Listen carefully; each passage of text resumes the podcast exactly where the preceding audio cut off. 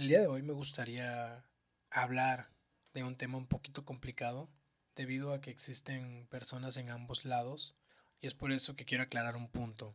Va principalmente basado en mi experiencia personal y en lo que he visualizado en mi entorno. Y es que esto va más dirigido a las personas que tenemos un problema con las redes sociales. Una adicción, podríamos llamarla así. Y quizá desde este momento existan personas que digan, bueno, pues esto no es para mí porque yo no siento tener un conflicto con redes sociales. Y ni siento tampoco que mi vida esté ligada a la necesidad de estar pegado en el teléfono todo el día, ¿no? Sin embargo, precisamente es de lo que quiero hablar. De cómo muchos de nosotros, sin darnos cuenta, hemos creado una codependencia a estar informados, a estar dentro y permanecer dentro de nuestras redes sociales, llámese Facebook, Twitter, Instagram, TikTok y lo que sea que utilicemos en estos días. Y es que las personas que se encuentran detrás de todo esto han desarrollado un algoritmo perfecto en el cual ahora se hace alusión verdaderamente al nombre y es que las redes sociales se han vuelto eso, una red. Y si en el transcurso de este audio, de este episodio, te das cuenta de que sí has hecho o te identificas con ciertas acciones, pues déjame decirte que no es tu culpa, ni mucho menos mía o de nadie más. Hay personas especializadas en todo esto para causar precisamente este efecto en los usuarios de sus redes sociales. Y es que las redes sociales el día de hoy se encuentran relacionadas entre sí. Comparten información una con la otra y de esta manera se nutren y nutren el contenido que van a brindarle a cada usuario para garantizar el tener su atención. Y es que déjame decirte que si tú piensas que, red, que las redes como Facebook, Instagram, Twitter, etcétera, son gratis, déjame decirte que estás en un error. Porque las has estado pagando bastante, bastante caras. Y pues si fuesen gratis verdaderamente y no hubiese un lucramiento detrás de ellas, las personas detrás no tendrían tanto dinero como lo tienen el día de hoy, ni vivirían de la forma en que viven. Y es que se dice que si tú acudes a un lugar que aparentemente es gratis, es porque el producto eres tú. Un ejemplo muy fácil es cuando llegas a una expo en la que no se te cobre el acceso y dentro podrás encontrarte con un sinfín de empresas promocionando sus productos y que han pagado para estar dentro y poder exponer su marca. Y precisamente es eso. Es darse la oportunidad de darse a conocer a las personas. Y los organizadores de estos eventos saben que el producto son todos los asistentes que van a llegar a visualizar las marcas. Es por eso que las marcas pagan por tu atención. Y de esta misma forma funcionan las redes sociales, en la que todas las empresas que se encuentran haciendo publicidad o todas estas personas que se encuentran creando páginas y desarrollando contenido están en busca de ese producto llamado usuario para garantizar obviamente el éxito de su contenido o el éxito de su marca y la propagación de la información. Entonces, no creas que las personas que están detrás son tan generosas que pusieron algo tan magnífico en tus manos sin buscar un interés común. Y llegando a esto, pues es donde creo que tenemos que darnos cuenta de que estamos nosotros pagando estas redes con nuestro tiempo y nuestra atención. Creo que muchos de nosotros hemos escuchado aquel dicho muy famoso que dice, el tiempo es oro. Y precisamente estas personas han comprendido perfectamente que el tiempo es oro, es intangible, pero es muy valioso. Y esto lo digo porque hace poco estuve viendo un documental en Netflix que se llama El dilema de las redes sociales. Y en este documental congregan a personas que en su momento colaboraron con las empresas detrás de estas redes y ellos expresan su preocupación por lo que esta industria se ha convertido en el cómo funcionan y el cómo se rigen en la actualidad. Y ellos te hacen visualizar el algoritmo como personitas detrás de un módulo en el que se controla todo lo que tú ves y todo lo que tú haces, en lo que se registra esta información de lo que tú buscas, de lo que tú reaccionas, de lo que tú comentas, y lo guardan para utilizarlo en su beneficio y mostrártelo más adelante o inclusive al instante para atrapar tu atención, para mantenerte enganchado en la red y que después de haber entrado a visualizar una simple notificación se te haya desaparecido una hora de tu día. Y es así como funciona el algoritmo de las redes sociales.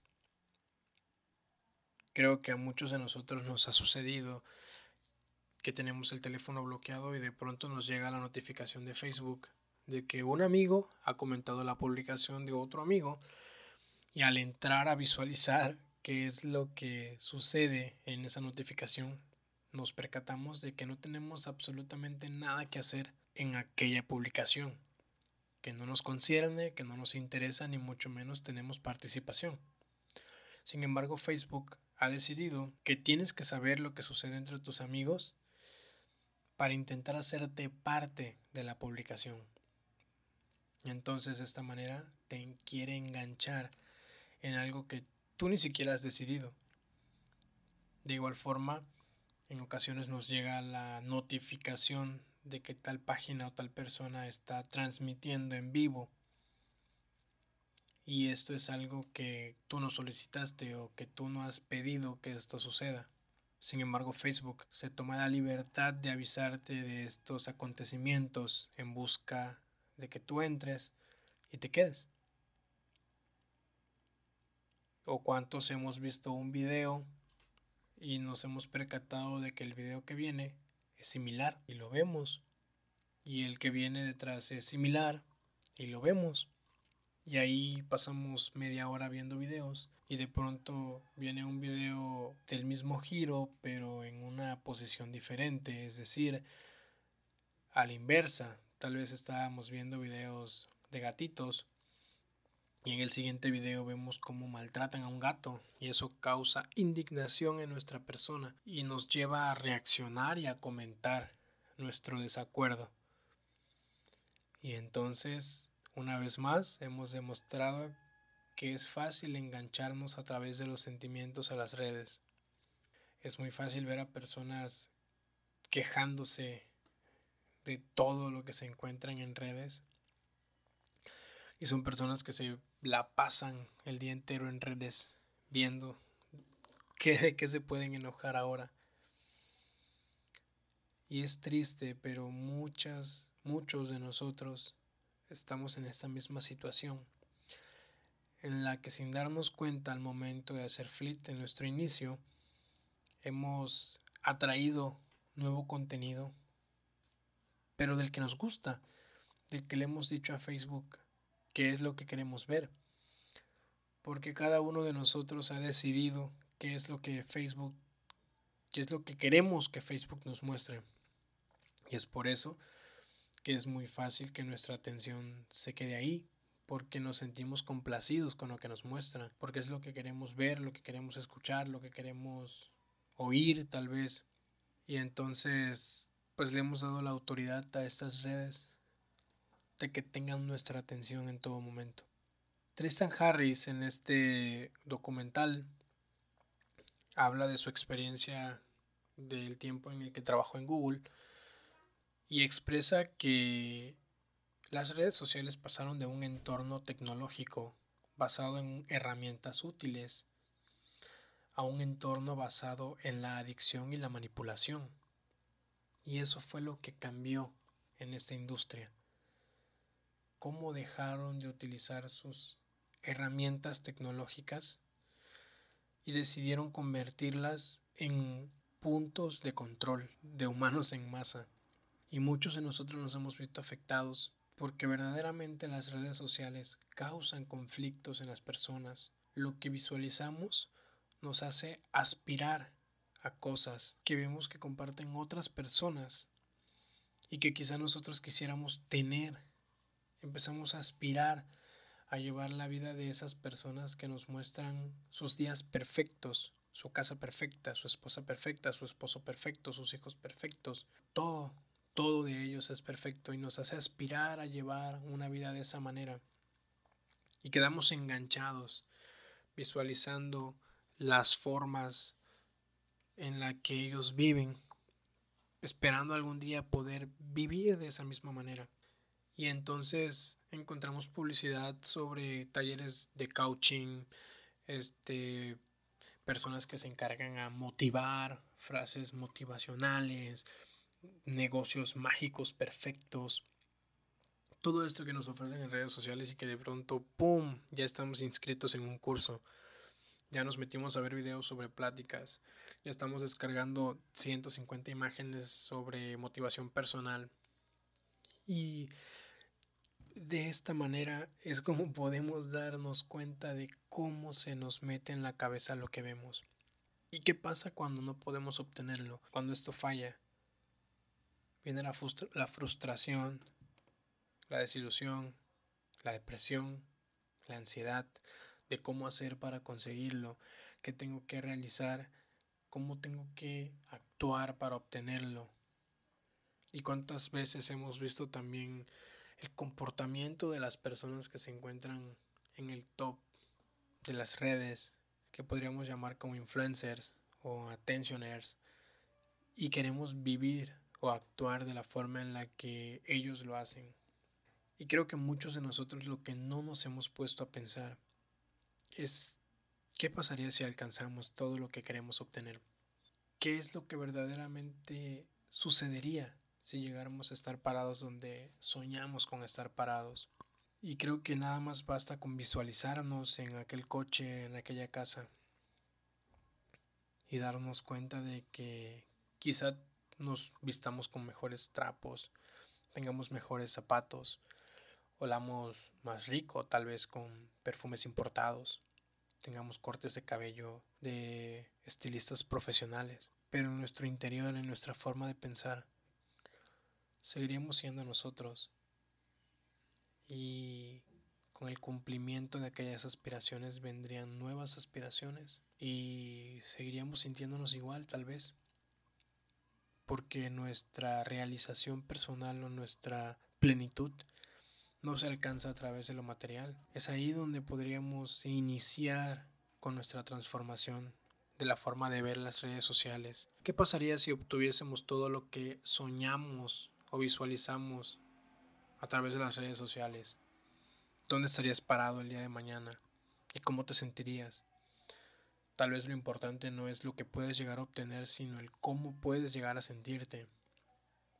Buscar la felicidad en lugar de cosas materiales y la realización personal que se basa principalmente en disfrutar lo que haces, en ser feliz con lo que tienes, ser agradecido con la vida, con las personas que te rodean y partir de ahí para avanzar éticamente y moralmente. Y entonces podríamos sentirnos plenos y satisfechos en cualquier situación que nos encontremos.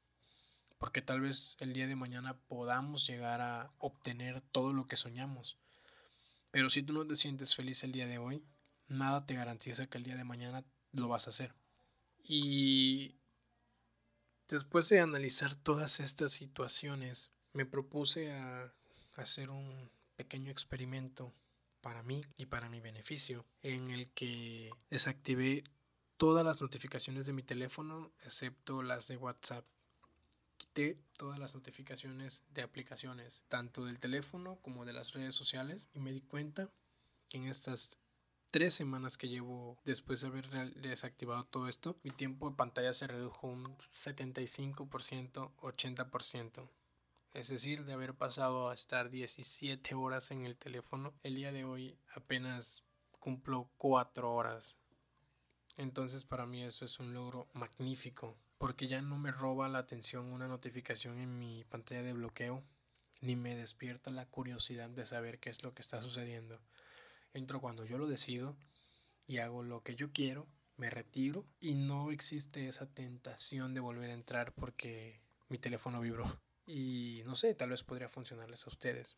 Pero en este tiempo en el que podemos ahorrar o que evitamos estar en las redes, podríamos invertirlo en otras cosas. Tal vez podríamos tomar ese libro que compramos y nunca leímos. Tal vez podríamos informarnos un poco más sobre las cosas que nos gustan. Tal vez sobre lo que estudiamos o lo que estamos practicando. Inclusive también podríamos empezar a dedicarle tiempo a aquellas cosas que aún no nos animamos a hacer, porque pues el primer paso para alcanzar lo que deseamos pues es iniciar. Y si seguimos dejando que nuestros aparatos electrónicos nos roben la atención, jamás lo vamos a hacer. El día nunca nos va a alcanzar. Estamos a tiempo. Siempre es un buen momento para iniciar. Y creo que podríamos aprovecharlo al máximo.